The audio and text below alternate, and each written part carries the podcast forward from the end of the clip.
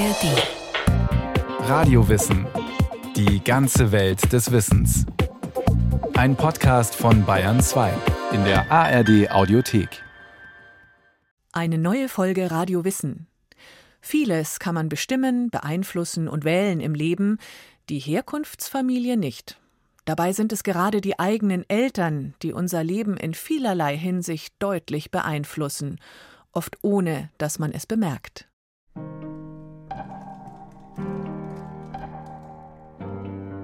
Wir wissen ja, dass die erste Liebe besonders prägend ist. Und die erste Liebe, das ist nicht, wie wir häufig annehmen, der erste Schwarm oder vielleicht auch die erste Beziehung.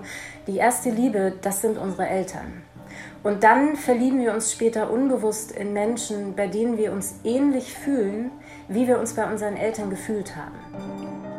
Die systemische Familientherapeutin Sandra Konrad berät immer wieder Paare, bei denen sie feststellt, dass deren Probleme auch mit Verhaltensmustern aus dem jeweiligen Elternhaus zu erklären sind.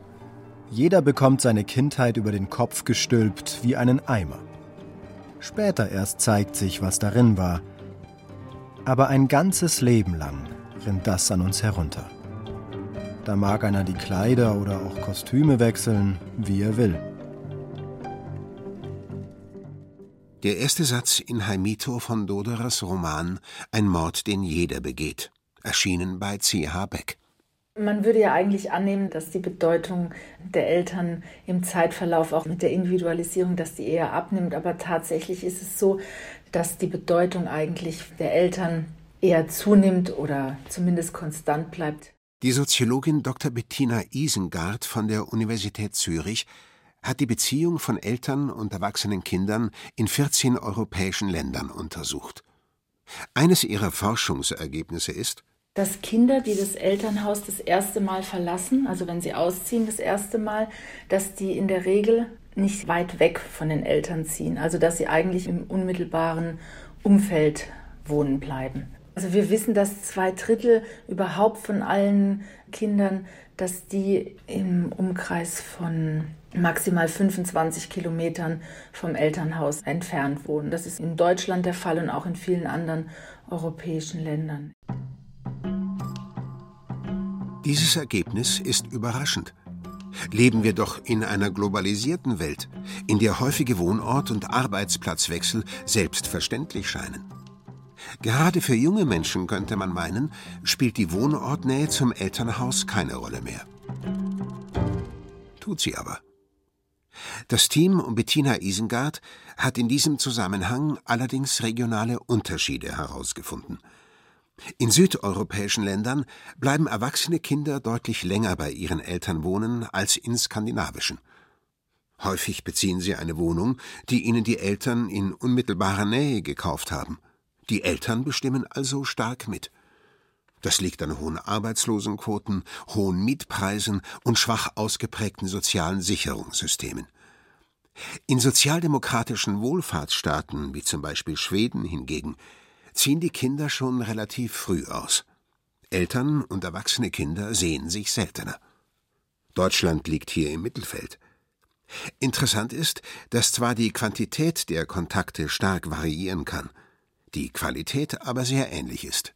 Das ist auch noch ein Ergebnis für die verschiedenen Länder, dass die meisten Kinder mehrheitlich, egal in welchem Wohlfahrtsstaat oder System sie jetzt leben oder aufgewachsen sind oder sozialisiert wurden, dass sie sich trotzdem mit ihren Eltern eng verbunden fühlen und dass sie auch häufig in Kontakt miteinander stehen. Gut zwei Drittel der Deutschen telefoniert mindestens einmal pro Woche mit der eigenen Mutter. Rund ein Drittel sogar täglich. Ein Grund für die enge Verbundenheit zwischen Eltern und erwachsenen Kindern ist der demografische Wandel. Kinder verbringen mehr Zeit mit ihren Eltern, weil diese älter werden. Gleichzeitig nimmt die Zahl der Kinder ab. Die Eltern-Kind-Beziehung wird dadurch intensiver. Und beide brauchen einander. Die Kinder brauchen ihre Eltern zum Beispiel zur Kinderbetreuung. Die Eltern wiederum brauchen oft Hilfe im Garten, beim Einkaufen, für Fahrten oder auch in der Pflege. In dem Zuge kann man auch sehen, dass es eine Funktionserweiterung der Familie gibt. Also früher hatte die Familie eben eine Versorgungs- und Absicherungsfunktion und heute ist es so, dass wir eben auch diese Solidarität haben, also dass man füreinander da ist, auch dass man Zeit miteinander verbringt. Heutzutage ist es eben so, dass man jetzt wirklich aufgrund der demografischen Veränderung eben diese enorme Ausweitung der gemeinsamen Lebenszeit hat und auch längere Ausbildungszeiten teilweise jetzt auf die Beziehung von Eltern und Kindern bezogen. Und das sieht man dann, dass die Eltern weiterhin wichtig sind oder eben zunehmend noch wichtiger werden. Auch bei der Berufswahl bestimmen die Eltern entscheidend mit. Zum einen, weil sie bereits den Bildungsweg ihrer Kinder stark beeinflussen weil wir auch wissen, dass die Bildung der Eltern und die Bildung der Kinder unmittelbar zusammenhängt. Und das sehen wir eben auch, dass der immer noch trotz dem Ideal der Chancengleichheit, dass wir da immer noch sehr starke Herkunftseffekte beobachten können. In Deutschland ist die Abhängigkeit des Bildungserfolgs vom Elternhaus besonders groß. So stammen deutsche Gymnasiasten zum großen Teil aus einem Elternhaus mit hohem Bildungsniveau. Für viele Akademiker steht es außer Frage, dass ihre Kinder das Abitur machen, auch wenn das viele Nachhilfelehrer kostet. Eltern mit niedrigerem Bildungsniveau haben oft weder die Mittel noch die Möglichkeiten, ihre Kinder genauso intensiv zu unterstützen. Was die spätere Berufswahl angeht, so ist für viele junge Menschen aber auch der ganz konkrete Rat ihrer Eltern bedeutend. Es gibt eben Studien, die zeigen, dass die Eltern den größten Einfluss auf die Berufswahl haben.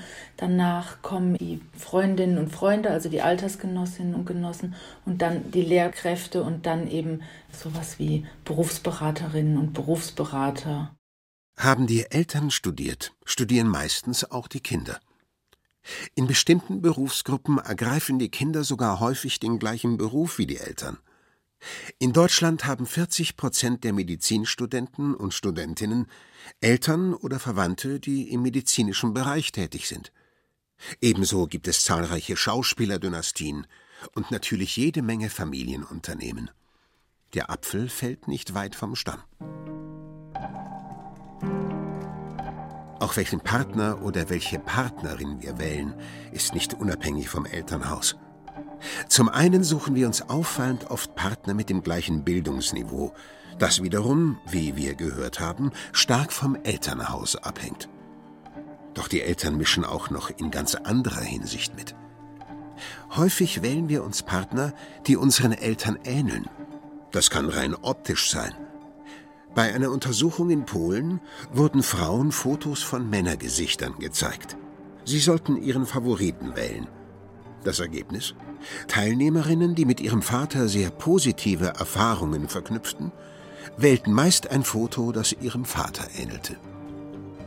Wir suchen uns häufig auch Partner aus, die charakterlich unseren Eltern ähneln. Und das sogar, wenn wir mit unseren Eltern gar nicht so glücklich waren. Wir suchen uns auch Partner, mit denen wir alte Kämpfe ausfechten und bei denen wir hoffen, dass es dieses Mal ein Happy End gibt. Nehmen wir eine Frau, die einen cholerischen Vater hatte und sich von ihm immer ignoriert gefühlt hat. Und diese Frau verliebt sich jetzt in einen ruhigen, ausgeglichenen, tendenziell schweigsamen Mann, von dem sie sich am Anfang erstmal ohne Worte verstanden fühlt. Also sie hat so das Gefühl, der ist ausgeglichen, ich muss gar keine Angst vor dem haben. Und irgendwann nach den ersten Konflikten fühlt sie sich von ihrem Mann ignoriert. Und dann scheint er ihr plötzlich genauso wie ihr Vater zu sein, genauso lieblos, genauso kalt. Wir können uns das Gegenteil unserer Eltern suchen oder das, was wir noch zu bearbeiten haben, also Konflikte, die mit den Eltern nicht bearbeitet werden konnten. Oder auch ganz konkret das, was wir bei unseren Eltern geliebt haben. Und oftmals den Partner oder die Partnerin, die wir uns aussuchen, die ist oftmals eine Mischung aus diesen drei Anteilen. Unser Partner oder unsere Partnerin kann also Anteile von beiden Eltern haben. Diese zu erkennen und zu sehen, was davon der neuen Beziehung schadet und was ihr nutzt, das ist Teil einer Paartherapie. Häufig fordert Sandra Konrad das Paar auf, sich gegenseitig zu erzählen, wie sie als Kind waren und welche Kommunikationsstile und Verhaltensweisen sie in ihrer Herkunftsfamilie gelernt haben. Denn es passiert sehr oft, dass man den Partner oder die Partnerin mit einem Elternteil verwechselt, so die Erfahrung der Psychologin Sandra Konrad. Wenn er zum Beispiel neigt, im Konflikt zu schweigen und sie nicht mehr aufhört zu reden und immer lauter wird und er sie völlig hysterisch findet und sie sich immer mehr von ihm ignoriert fühlt, dann ist es wichtig zu verstehen, welche emotionalen Überlebensstrategien hinter den jeweiligen Konfliktstilen stecken. Also zum Beispiel konnte er sich vielleicht durch sein Schweigen das war die einzige Möglichkeit, Autonomie zu bewahren und sich vor seiner übergriffigen Mutter zu schützen. Und sie kennt es vielleicht vernachlässigt zu werden und hat sich irgendwann geschworen, das passiert mir nie wieder. Also wird sie zur Verfolgerin in der Beziehung und lässt dem Mann keine ruhige Minute, weil er muss doch sehen, wie es ihr geht. Und was wichtig ist, dass das Paar versteht, dass nicht nur der eine überfordert ist, sondern beide sind überfordert in dieser Situation und beide sind eigentlich nicht mehr als Erwachsene anwesend und verhandeln miteinander, sondern oftmals streiten oder stehen da zwei wirklich verzweifelte Kinder voreinander und flehen den anderen an, hör mich, sieh mich und geh bitte auf mich ein. Und das ist dann schwierig. Wie Beziehung funktioniert, lernen wir von unseren Eltern, und zwar auf zwei Ebenen. Zum einen sehen wir, wie unsere Eltern miteinander umgehen, ob sie sehr zugewandt sind, aufmerksam, liebevoll, zärtlich oder eben nicht. Versöhnen Sie sich nach einem Streit?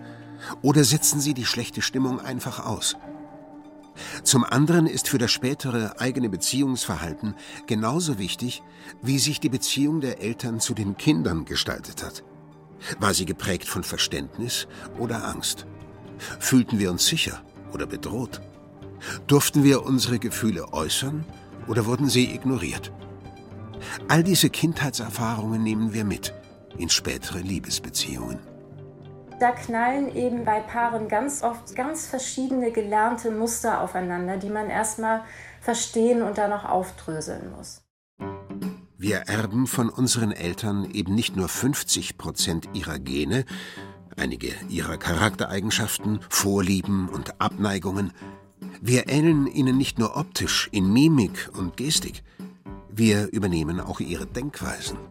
Das liegt eben an diesen frühen Bindungserfahrungen, weil das bestimmt eben auch zum Teil, wie wir uns in der Welt verorten, wie wir die Welt wahrnehmen, mit welchen Ideen wir in die Welt rausgehen und was für Ideen wir auch über uns haben. Und all das wird eben ganz früh in der Familie vermittelt. Also wer bin ich, wie soll ich sein, wie sind andere.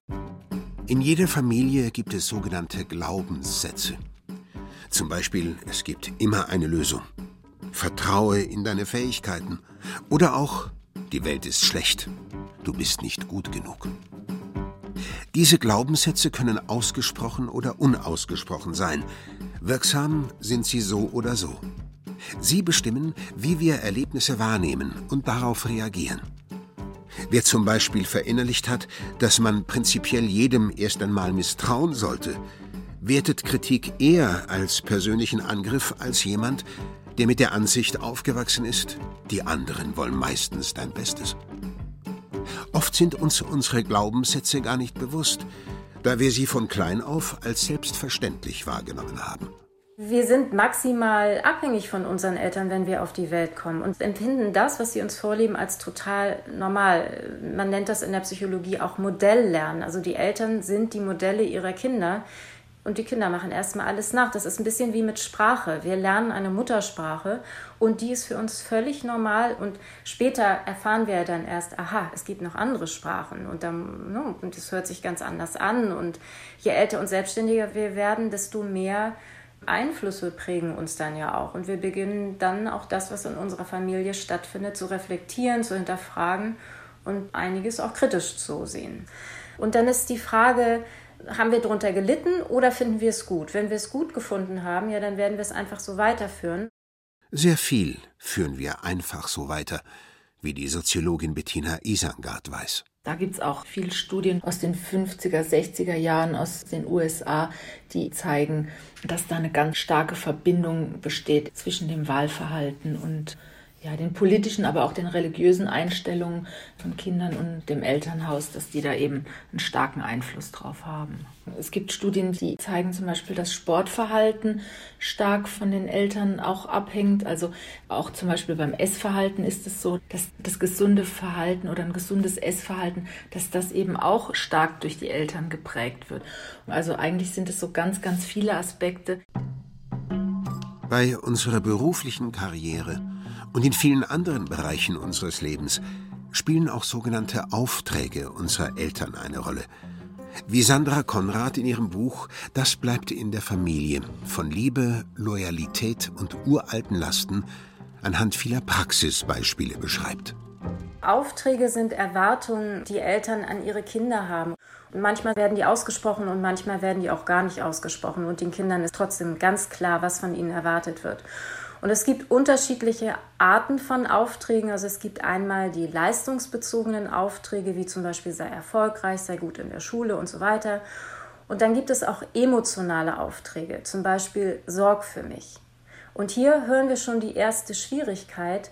Da könnte die Ablösung schwer werden, wenn zum Beispiel die Tochter den Auftrag bekommt, für die Mutter zu sorgen dann ist die Frage, darf die überhaupt eine Partnerschaft eingehen? Darf die eine eigene Familie gründen? Darf die für ihren Job in eine andere Stadt ziehen, wenn die Mutter so bedürftig ist?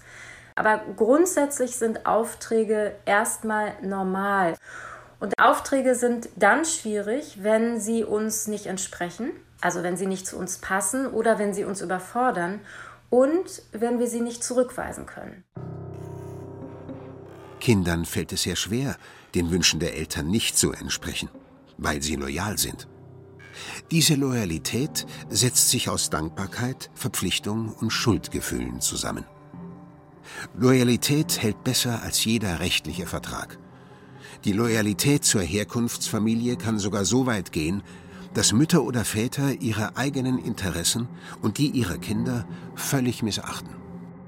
Wenn Kinder klein sind, dann suchen die ohnehin oft die Schuld vom Fehlverhalten der Eltern bei sich, damit sie die Beziehung zu den Eltern aufrechterhalten können. Also zum Beispiel ein Kind, das geschlagen wird, das würde erstmal denken, oh, wenn ich braver wäre, dann würde Papa mich nicht hauen.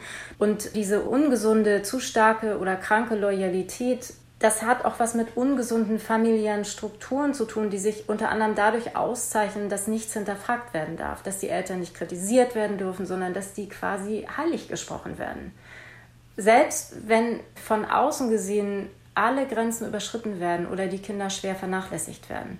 Und was ich immer wieder sehr wichtig finde zu erklären, ist, dass das so weit gehen kann, dass missbrauchte Kinder ihre eigenen Kinder den Großeltern sozusagen bringen und dann einem neuerlichen Missbrauch aussetzen. Also das heißt, die Loyalität zu den missbrauchenden Eltern ist stärker als die zu den eigenen Kindern. Dieses Beispiel zeigt besonders krass, wie schädlich es sein kann, das Verhalten der Eltern, ihre Glaubenssätze und Überzeugungen nicht zu hinterfragen. Manchmal braucht es aber fast detektivischen Einsatz, um den Einfluss der Eltern aufzuspüren. Vor allem, wenn es sich um sogenannte emotionale Lasten handelt, die einem unbewusst aufgebürdet wurden. Das können Kriegserfahrungen der Eltern sein, auch schwere Schuld, die auf sich geladen wurde oder erlittenes Unrecht. Was man grundsätzlich sagen kann, alles, was in einer Generation nicht verarbeitet wird, hat Auswirkungen auf die Folgegenerationen.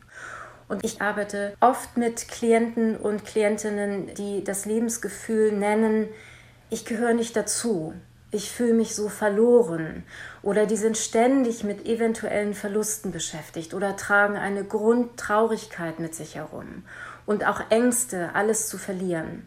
Und wenn wir dann in die Familiengeschichte schauen, dann finden wir oft raus, dass zum Beispiel die Eltern Flüchtlingskinder waren, dass die Familie alles verloren hat oder dass es im Leben der Eltern oder Großeltern darum ging, irgendeinen Verlust wieder gut zu machen, aber ohne die eigentliche Wunde zu verarbeiten.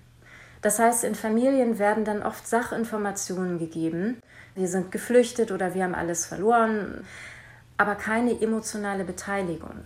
Und was dann passiert ist, ist, dass die Kinder die abgespaltenen Gefühle der Eltern aufspüren und in sich aufnehmen. All das nennt man dann transgenerationale Übertragung und die werden eben auf ganz verschiedenen Ebenen übertragen. Natürlich erben Kinder von ihren Eltern nicht nur negative Gefühle und hinderliche Glaubenssätze. Im Gegenteil. Vieles, was uns die Eltern mit auf den Weg geben, macht uns erst lebensfähig, gibt uns Selbstvertrauen, treibt uns an, macht das Leben leichter. Das kann man ja bewusst ins eigene Leben mitnehmen und integrieren. Anderes aber gilt es auszusortieren, meint die Psychotherapeutin Sandra Konrad. Es geht ja darum, ein selbstbestimmtes Leben zu führen. Und dazu gehört, dass wir den Koffer, den die Eltern einst für uns gepackt haben, dass wir den ganz bewusst inspizieren und dann Stück für Stück aussortieren und gucken, was passt, aber auch gucken, was nicht passt. Und das sortieren wir aus. Also diese Freiheit und diese Selbstbestimmung, die erreichen wir nur dann, wenn wir auch bereit sind, uns auseinanderzusetzen. Nämlich mit altem Schmerz, den unsere Eltern uns zugefügt haben. Das heißt, wir müssen bereit sein zu schauen, was ist passiert, was gibt es für alte Wunden und wie kann ich die versorgen. Und wenn möglich, das ist nicht immer möglich, aber ich sage es jetzt trotzdem, wenn möglich, Frieden mit der Vergangenheit zu schließen. Unsere Eltern können wir uns nicht aussuchen. Wir können aber wählen, wie wir mit dem umgehen, was sie uns vorgelebt, gepredigt und hinterlassen haben. Wer allerdings meint, er könne sich dem elterlichen Einfluss entziehen, indem er ein komplett gegensätzliches Lebensmodell fährt, bleibt immer noch abhängig. Also Paul Watzlawick hat ja in diesem Zusammenhang einen ganz schlauen Satz gesagt, reif ist man erst, wenn man die richtigen Dinge tut, obwohl die Eltern sie empfohlen haben. Das war Radio Wissen, ein Podcast von Bayern 2. Autorin dieser Folge Silke Wolfrum. Regie führte Frank Halbach. Es sprachen Christoph Jablonka und Christopher Mann. Technik Regine Elbers. Die Redaktion hatte Susanne Pölchau. Wenn Sie keine Folge mehr verpassen wollen, abonnieren Sie Radio Wissen unter bayern2.de slash podcast und überall, wo es Podcasts gibt.